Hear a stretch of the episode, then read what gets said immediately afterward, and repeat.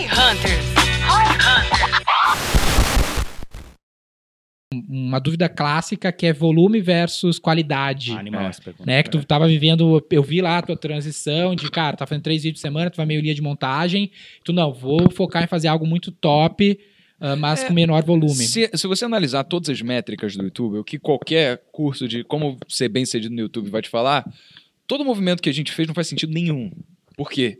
Você perde regularidade, frequência. O movimento né? diz de aumentar Então, Pra- volume. Deixa É, claro pra de- todo mundo. O que que, o, o, que que é, é o tradicional, assim? O que que é esperado? Vamos lá, você está começando um canal do YouTube. Você quer ter mais temas com quais o YouTube ele pode não só entender que temas está falando, mas também promover os seus temas. Então você tem que ter uma regularidade, você tem que trabalhar muito bem o SEO Uhum. e você tem que falar sobre um tema específico para o YouTube saber do que, que você está falando e sabe, saber que, beleza, uma pessoa está o perguntando sobre tipo, mercado Três financeiro. vídeos por semana. Vou impulsionar isso daí. Então, eu come... até um milhão de inscritos, eu fiz dois vídeos por semana, às vezes menos até.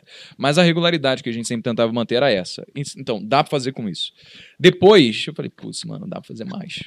Dá pra fazer. Agora a gente tá com uma equipe maior, sabe? Dá pra delegar algumas funções que antes eu fazia, por exemplo. Cara, eu editei vídeo durante seis meses. É, depois de um ano ainda era eu fazendo thumb do vídeo.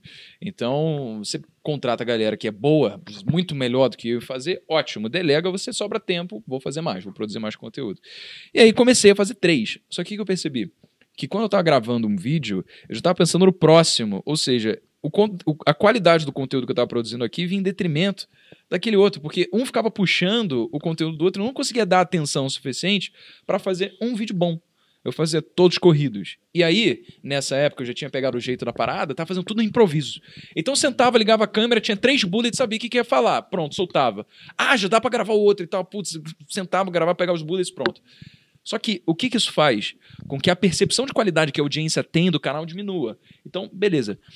Isso reflete o número de views, começa a cair. Apesar de você estar postando um monte de vídeo, você vai ter menos views por vídeo. E você vai ter uma audiência que meio que não quer mais te acompanhar. Fala, putz, E aí você só fala, tá tem que postar mais vídeo, esse ainda, cara, né, mano. cara? Pô. Então, eu acho que essa que é a armadilha.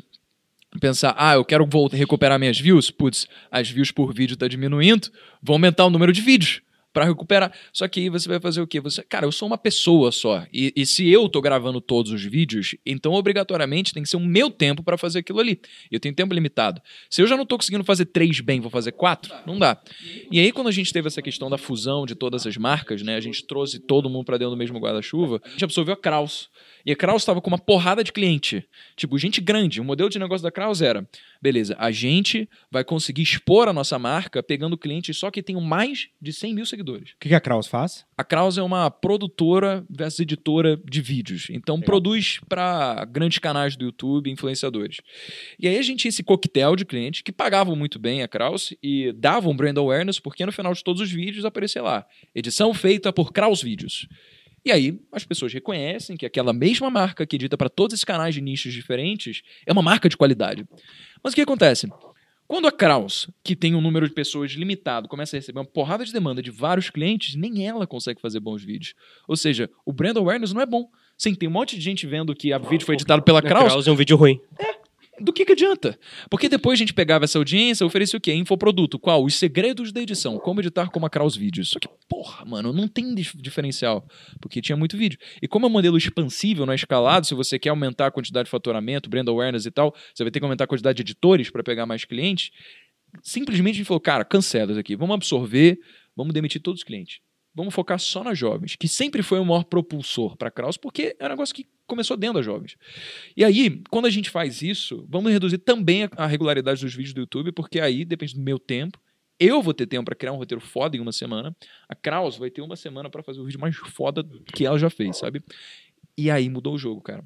Mudou já? A e aí gente. começou a subir o número de views. Brutal. Não, então, por vídeo. Animal. O do canal ainda tá menor do que quando a gente tinha antes. Só que isso é um processo que a gente vê de longo prazo e já dá pra ver que é o caminho certo. Por quê? A gente soltou outro dia um vídeo, por que o real se desvalorizou tanto? 26 minutos de roteiro. E considerando o lapso de atenção de um ser humano hoje no século XXI, isso é menor do que um peixe que tem tipo 6 segundos. Só que a galera ficou.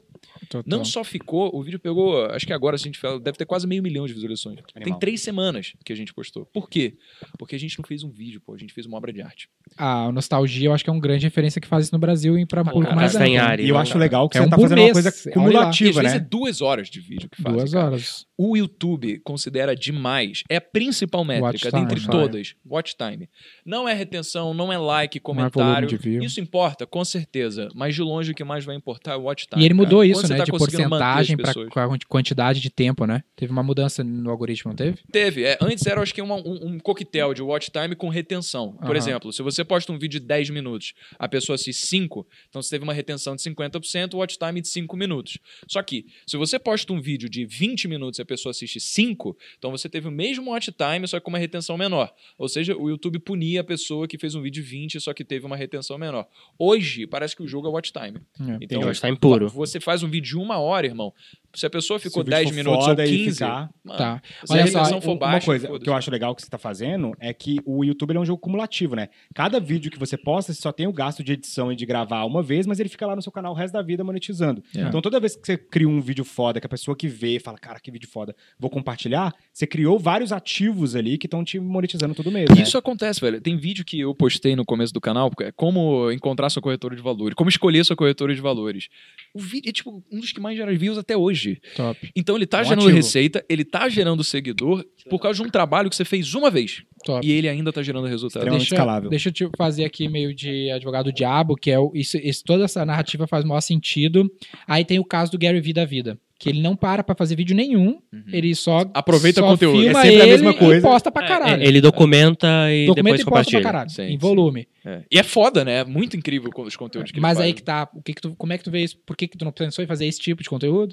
Mas é que, é exatamente, cara, porque eu é que quero talvez não faça fazer sentido pro tua uma realidade. obra de Conversa, arte né? atemporal, velho. É porque que eu vejo assim, o cara que é empresário, assim, do tipo, cara, tá com 200 funcionários lá, 300, 500, às vezes o, o negócio do cara não é produzir conteúdo, mas ele tem um conteúdo legal que rola no dia a dia, dia dele e fazer o sentido mais vlog, talvez gere um conteúdo de maior valor do que ele tentar escrever um roteiro, que já é tua parada. Tu já é o cara mais artista mesmo que tu para e produz um conteúdo legal. É, É, é um pouco é. da verdade, né? Do qual que é o formato de conteúdo que você se sente bem fazendo, cara. Exatamente. Eu não gosto de vídeo. Eu, João, Cara, não gosto isso é- de isso vídeo. é de muito colocar cara e Gosta de vídeo? aparecer. Eu não gosto. Eu de odeio aparecer, fazer. ah, tá, eu, Eu, eu, eu, eu tenho problemas De com- gravar. com isso, de gravar, mostrando a cara, tanto que você teve que fazer uma pressão lá pra eu fazer, eu ainda faço pouco.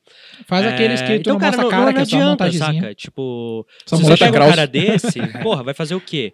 Tá ligado? Ele não, não, não- não- ele Mas não vai fazer bem. Justamente, eu acho que eu, se fosse botar aqui uma câmera, vamos gravar agora isso pra fazer, pô, ficaria legal, a gente aproveitaria pro TikTok. É.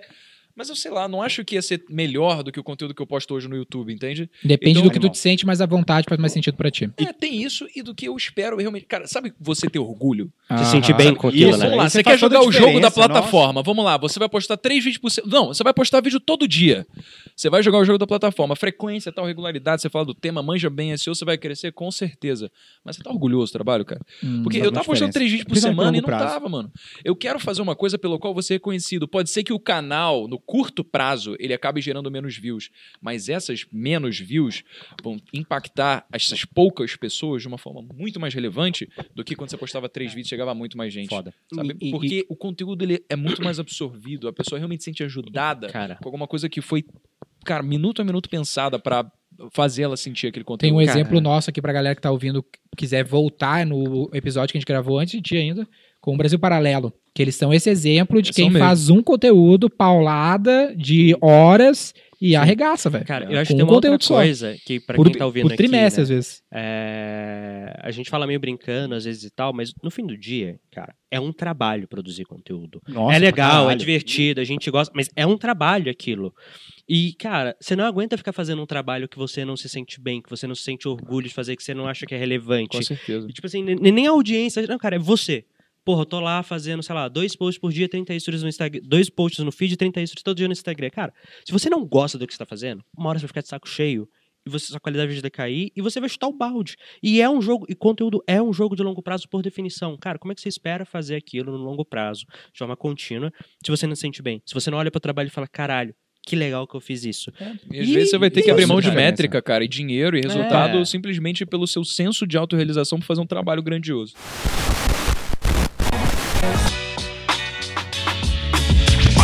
Quatro Company.